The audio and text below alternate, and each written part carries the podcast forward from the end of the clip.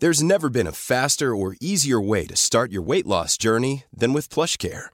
PlushCare accepts most insurance plans and gives you online access to board-certified physicians who can prescribe FDA-approved weight loss medications like Wigovi and Zepbound for those who qualify.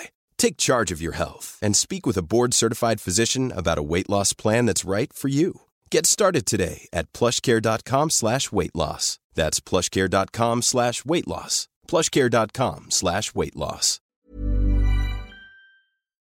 Escuchas, escuchas un podcast de Dixo.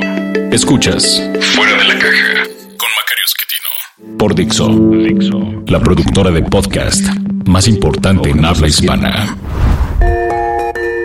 Bienvenidos fuera de la caja otra vez eh, con ustedes. Muchísimas gracias por acompañarnos en este podcast que emitimos eh, por primera ocasión cada lunes eh, para platicar acerca de lo que está pasando en México en las semanas nones, como es el caso de ahora, y en las semanas pares para platicar de temas de largo aliento. este es un podcast que produce Dixo, quien también produce en los lunes Social FM con Ángel Buendía. Eh, los martes, eh, el podcast de otro modo con Roberto Morán. El miércoles, eh, Creative Talks con Jonathan Álvarez. el jueves hay dos, Bien Comer con Fer Alvarado y Linterna Mágica con Miguel Kane. Pueden escuchar además este mismo podcast que estamos comentando hoy fuera de la caja a través de iTunes, a través de Spotify y con un poco de rezago también en YouTube. Eh, bueno, hoy eh, vamos a platicar, como decíamos, de lo que está pasando en nuestro país. Esta es una eh, semana non, la última del mes de septiembre, lo cual significa que en un par de meses el nuevo gobierno toma posesión, el primero de diciembre, el Poder Ejecutivo, aun cuando el Poder Legislativo ya está operando desde inicios de este mismo mes de septiembre. Y creo que pues ya es bastante evidente lo que hemos comentado en ocasiones anteriores. Eh, lo que tenemos es un fenómeno de concentración de poder eh, que no habíamos visto en mucho tiempo. Una parte obsequiada por la ciudadanía que votó de manera eh, que le dio no solo la mayoría absoluta al presidente electo López Obrador, sino además suficientes votos como para tener una fuerza significativa en las cámaras. Eh, pero eso no fue suficiente. Eh, Morena no alcanzaba a tener suficientes diputados, de forma que trasladó a aquellos que en realidad eran parte de Morena, pero compitieron bajo las siglas del Partido del Trabajo o del Partido Encuentro Social, eh, pues los trasladó de regreso a Morena. Aún así no le alcanzaba para tener la mayoría en, en, la Cámara de Diputados, así que compró los que le faltaban. Cinco diputados del Partido Verde se trasladaron a Morena y con esto este partido pudo tener más de 250 diputados y, por lo mismo hacerse del control de la Junta de Coordinación Política durante los tres años eh, de la legislatura. Eh, esto no es exactamente lo que la ley indica. La ley en México eh, permite a un partido político tener una sobrerepresentación de ocho puntos eh, por encima de su votación. Eh, en el caso de Morena lo que tenemos es una sobrerepresentación de más de 20 puntos.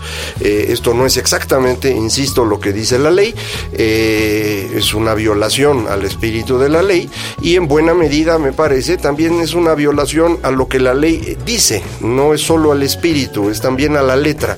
Eh, pero eh, pues es algo a lo que creo que vamos a tener que acostumbrarnos. Es un proceso, insisto, de concentración de poder que aprovecha lo que la ley permite y lo que no permite también lo hace.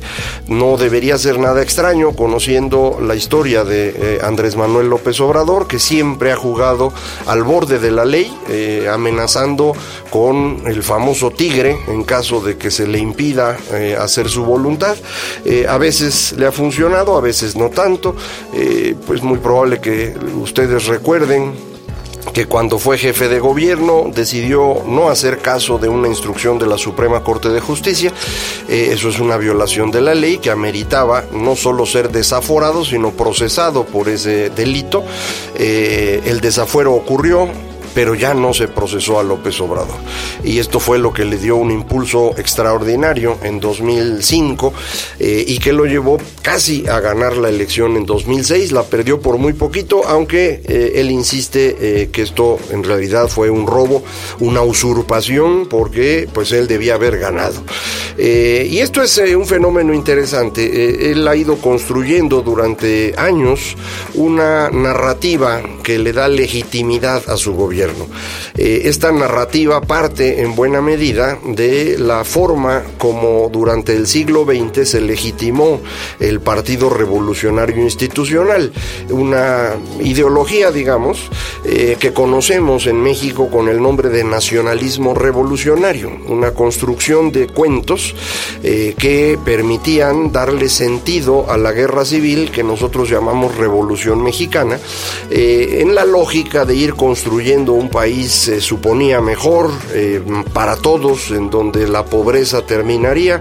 Eh, estos cuentos eh, tienen su origen primero durante los gobiernos de los sonorenses, en particular durante el tiempo de Plutarco Elías Calles, pero alcanzan su momento cumbre durante el gobierno de Lázaro Cárdenas, quien recupera todo lo que los muralistas habían pintado en las paredes de los edificios eh, oficiales, en donde está la narración de este cuento mítico en el que el pueblo mexicano unido se enfrenta a los opresores, eh, Porfirio Díaz, la iglesia, los extranjeros, eh, los burgueses, los financieros, y construye un país nuevo.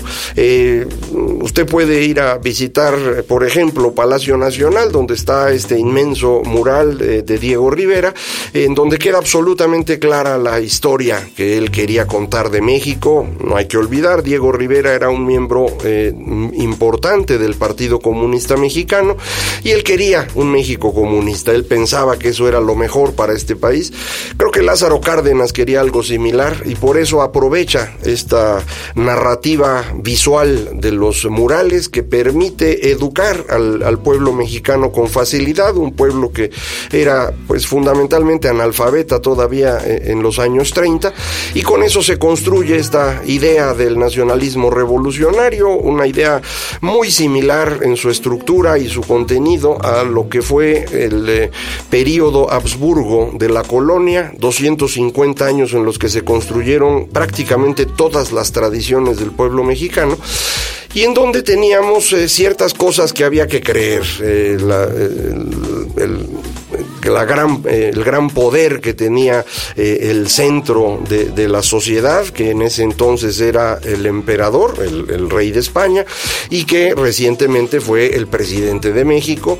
Eh, el objetivo final de la sociedad, que en los tiempos del ah, imperio Habsburgo era pues la cristiandad y ahora en el siglo XX en México pues era el triunfo de la revolución mexicana, esa revolución que eventualmente nos hará justicia.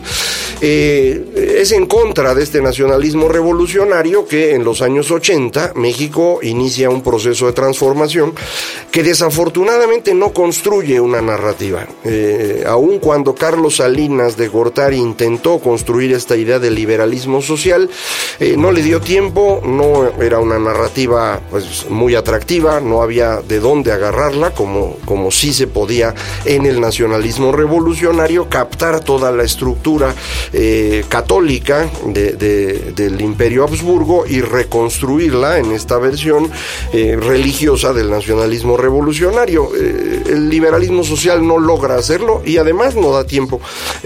Salinas termina su sexenio en una situación muy seria y los cuatro presidentes siguientes, técnicos en el fondo, Cedillo, Fox, Calderón y Peña Nieto, no, no entienden cómo construir estos cuentos estos mitos, estas narrativas que son determinantes para gobernar un país. Eh, López Obrador sí sabe hacerlo, eh, le es muy fácil regresar a los cuentos del nacionalismo revolucionario y por eso conecta muy, muy bien con eh, buena parte de los mexicanos cuyo conocimiento de la historia se reduce a lo que se aprende en primaria en la escuela. un conocimiento no solo escaso, sino fundamentalmente ideológico, sesgado. La escuela mexicana se construye para adoctrinar a los mexicanos en el nacionalismo revolucionario desde los años 30 y no ha cambiado al día de hoy.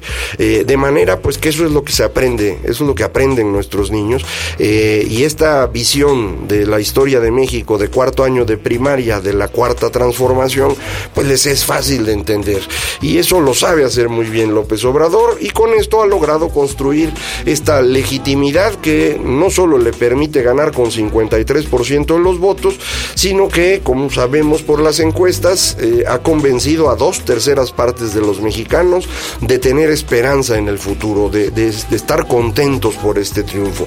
Eh, la parte complicada, me parece, es que eh, López Obrador no tiene idea de cómo gobernar, no, no es una persona que tenga, digamos, una historia de políticas públicas muy desarrolladas.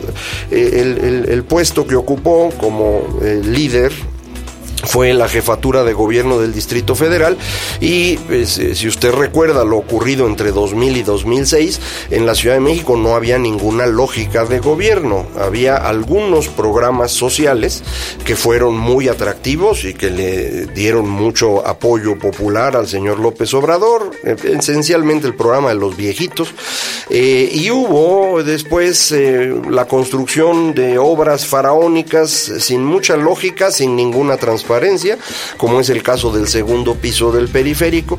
Eh, y esto es, prácticamente todo, son gobiernos de ocurrencias que se van ajustando conforme eh, se necesita, porque el señor López Obrador no es un técnico, es un político, eh, y muy buen político, como sabemos, porque, insisto, no solo sabe construir esta narrativa, sabe qué hacer con el poder y sabe acumular ese poder. Y es lo que ha estado haciendo en estos días. muy interesante esta segunda gira que está haciendo, no es la segunda en realidad, pero es eh, esta gira que está haciendo en el país, supuestamente de agradecimiento, o una especie de gira de la victoria, que en realidad es otra vez campaña política. Eh, usted debe haber escuchado la semana pasada, hubo una gran discusión acerca de el dicho del señor López Obrador de que México está en bancarrota.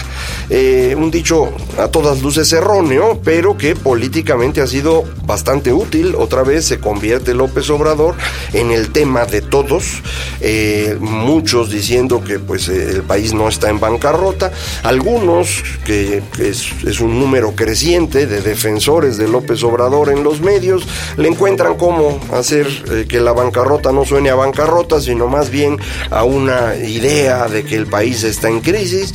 López Obrador recupera la idea de la, de la crisis, culpa al Banco de México de, de una potencial eh, situación difícil en el futuro, no sé exactamente por qué, aunque tengo sospechas del origen de esta idea, eh, y, posteriormente, un par de días después, dice, pues es que la violencia en México tiene su origen en el intento de legitimación de Felipe Calderón, que era un presidente usurpador, y que para legitimarse sacó el ejército a las calles y le dio eh, de golpes a, lo tarugo, al panal de avispas.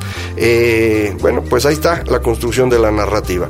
Esto ya lo habíamos escuchado. Hay algún periodista, algún opinador que, pensaba lo mismo, que, Calderón realmente enfrenta al crimen organizado para legitimar su presidencia. Eh, desde prácticamente 2008, 2009, eh, yo escribí varias veces argumentando que esto no me parece correcto, pero pues esa es mi, mi interpretación. Habrá otros que interpreten distinto y en cuestión política lo importante es que piensan las mayorías. Y las mayorías hoy en México piensan lo que López Obrador les diga. Y este es parte del problema que tenemos, esta concentración de poder, que no es solo el número de votos, ni es solo el número de diputados y senadores, sino también es este control de la agenda pública que eventualmente irá desplazando a los críticos. Esto es algo que ya está ocurriendo hoy. Ya tenemos en este momento no solo ataques en las redes sociales a quienes opinan distinto en medios de comunicación, ya también hay ataques desde los medios de comunicación, eh, porque pues quienes opinamos eh, contrario a López Obrador, quienes somos críticos de este gobierno que todavía ni siquiera empieza, eh, pues no, no tenemos legitimidad para hacerlo. tenemos apellidos extranjeros, somos hombres blancos mayores de 50 años, que vivimos en el 10% más rico de la población. Les faltó decir heterosexuales, pero me imagino que para tener un poquito de pluralidad. Pero esto es un poco la crítica, un poco el, ataque que va a ir creciendo y que va a ir tratando de acallar a las opiniones que son distintas. No es nada nuevo esto, esto ha ocurrido en muchas ocasiones. Cuando esto va acompañado de violencia física, eh, se trata de fascismo puramente. Eh, todavía no es el caso, ojalá nunca lo sea, pero en este momento eh, esta presión empieza a ser cada vez mayor. Entonces, esta concentración de poder es lo que López Obrador sí sabe hacer, lo está haciendo, eh, y, lo que no queda claro es como para qué lo va a usar. No lo va a usar para gobernar, en el sentido de construir políticas públicas. No hay al momento una idea clara de qué es lo que haría. Ha insistido en distintos programas sociales nuevos, eh, ha hablado de bajar impuestos en la frontera, pero ninguna de estas cosas es, un gobierno, ¿no? Son probablemente programas, a lo mejor buenos, a lo mejor malos. Yo, por ejemplo, creo que reducir impuestos en frontera es una gran tontería. Eh, los apoyos a, distintos grupos sociales creo que tienen más sentido, pero mm, me parece el apoyo a los, a los jóvenes debería estar asociado a un programa educativo o de incorporación a la producción que en parte eh, lo ha mencionado también López Obrador, pero a veces también nos habla de programas mucho más amplios para todos los que están en media superior o para todos los que no están estudiando ni tienen empleo. Vamos a ver cómo se acomoda, pero insisto, ahí no hay un programa de gobierno, hay un programa social. Eh, en términos de programa de gobierno no queda nada claro. ¿Van a tumbar la reforma educativa? Pues parece que sí. ¿Van a frenar la reforma energética? Pues tal vez. No sabemos bien si sigue el aeropuerto de la Ciudad de México, pero parece que habrá un tren Maya y a lo mejor también va a haber una pues recuperación e inversión en el transísmico. Eh, son cuestiones interesantes, pero insisto, sin una lógica interna. No hay esta idea, por ejemplo, de las reformas estructurales, no hay eh, la idea de la recuperación económica de los tiempos de Cedillo, por ejemplo. Entonces, no, no queda claro en qué dirección se mueve, pero me parece que eso no es relevante para López Obrador, porque él es esencialmente un político, acumulará poder y utilizará el poder. Esto se puede reflejar también, se ve claramente, en lo que ocurre en el Congreso. Y al interior del Congreso es donde se está notando esta eh, pues gran eh, variabilidad que hay al interior de Morena, grupos muy distintos que no son fáciles de controlar y en donde ahí están los más radicales. Ahí sí tenemos personas que piensan que Corea del Norte es un ejemplo o que piensan que Cuba y Venezuela son grandes economías y que vale la pena eh, eh, tratar de experimentar un desarrollo como el de ellos eh, y están disputando el control. ahí es donde están los tres potenciales sucesores de, López Obrador en el Congreso. En el Senado están eh, peleando por el control de las mayorías eh, dos personas, eh, Martí Batres y el señor Ricardo Monreal. El primero presidente del Senado, el segundo líder de la fracción de Morena, los dos muy poderosos, los dos con visiones distintas. Martí mucho más radical, que es quien propone la modificación del artículo tercero constitucional para echar atrás la reforma educativa. Monreal, a cambio, está intentando negociar con la oposición para darles espacio. La gente de Morena se levanta en armas y dice, no, todas las comisiones posibles para Morena. Monreal sigue tratando de negociar y ahí está esa disputa. Y en la Cámara de Diputados tenemos eh, a Mario Delgado, que es el alfil de Marcelo Ebrard, el tercer sucesor, me parece, en disputa por lo que va a ocurrir en el futuro. Recuerde usted que una vez que una elección termina, empieza de inmediato la siguiente. Y la siguiente 2024, pues tendría que ser en alguno de los candidatos que tienen M, como le decía yo, Monreal, Martí, Marcelo o Manuel porque Andrés Manuel, pues igual con este poder acumulado decide que, el pueblo necesita que lo siga guiando, pues no solo seis años, sino más tiempo. Ya habrá tiempo de platicar de ello, porque pues van a ser seis años complejos, el tiempo que podamos platicar lo haremos con muchísimo gusto, eh, criticando evidentemente esta línea que no nos parece eh, muy conveniente, eh, habrá otros que les parezca una maravilla, pues de eso se trataría la pluralidad, mientras esta exista seguiremos platicando con usted. Y cuando no, pues no. Muchísimas gracias por acompañarnos en esta nueva emisión del, podcast de Fuera de la Caja. Eh, soy Macario Esquetino. Puede usted eh, contactarme a través de la página electrónica www.macario.mx, eh, a través de Twitter, arroba MacarioMX o correo electrónico macario arroba macario.mx. Nos estamos escuchando por aquí todos los lunes en un nuevo podcast de Fuera de la Caja. Muchas gracias. Dixo presentó Fuera de la caja con Macario Esquetino.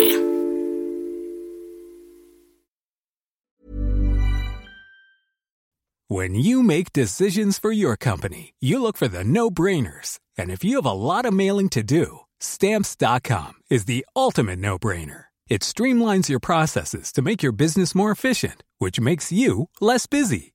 Mail checks, invoices, legal documents, and everything you need to keep your business running with Stamps.com. Seamlessly connect with every major marketplace and shopping cart. Schedule package pickups and see your cheapest and fastest shipping options from different carriers. With rates up to 89% off USPS and UPS rates. And with the Stamps.com mobile app, you can take care of mailing and shipping wherever you are. Make the same no-brainer decision as over 1 million other businesses with stamps.com. Sign up with code program for a 4-week trial plus free postage and a free digital scale. No long-term commitments or contracts. That's stamps.com. Code program.